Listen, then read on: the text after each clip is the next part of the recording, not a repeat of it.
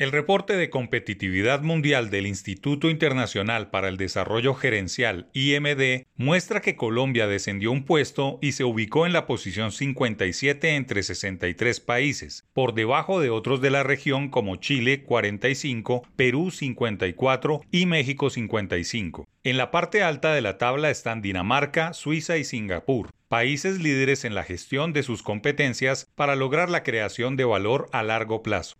Dice el IMD que la competencia de una economía no se reduce únicamente al crecimiento del PIB, sino que es una sumatoria de esfuerzos tripartitos. Por ejemplo, las empresas se enfrentan a otras dimensiones como la política, social y cultural, una suerte de caldo de cultivo que las hace o no ser competitivas en entornos globalizados que buscan nuevos mercados y oportunidades de desarrollo. El análisis se enfoca en cuatro categorías, desempeño económico, eficiencia gubernamental, eficacia empresarial e infraestructura, que una vez ponderadas dan como resultado la calificación obtenida por cada país que reporta la Universidad de Lausana en Suiza medición que se viene haciendo desde 1989 y que ha desplazado algunas similares como el desaparecido Doing Business del Banco Mundial y el listado del Foro Económico Mundial, ambos desacreditados por manipulaciones de algunos funcionarios en viejas ediciones.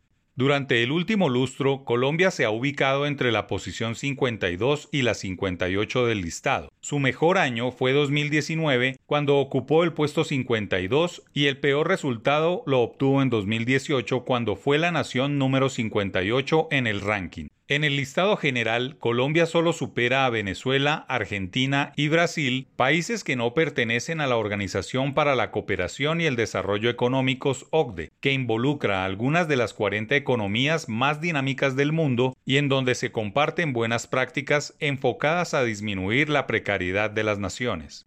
En el pilar fundamental que mejor le va al país es en el desempeño económico, factor en el que ha evolucionado de manera sorprendente. En 2018 ocupaba el puesto 56 y en este último conteo saltó al 45. Eso no es otra cosa que el gobierno nacional ha hecho la tarea y que muy a pesar de las circunstancias internacionales de dinero caro e inflación, Colombia saca la cara por la región. No obstante, en eficiencia de la administración pública hay un retroceso al puesto 59. Ese lugar se explica por las fallas burocráticas y la incapacidad del gobierno central de hacer reformas estructurales. En todos los países del mundo hay burocracia, le hace eficiencia pública, pero en unos es más eficiente que en otros y este no es el caso del país.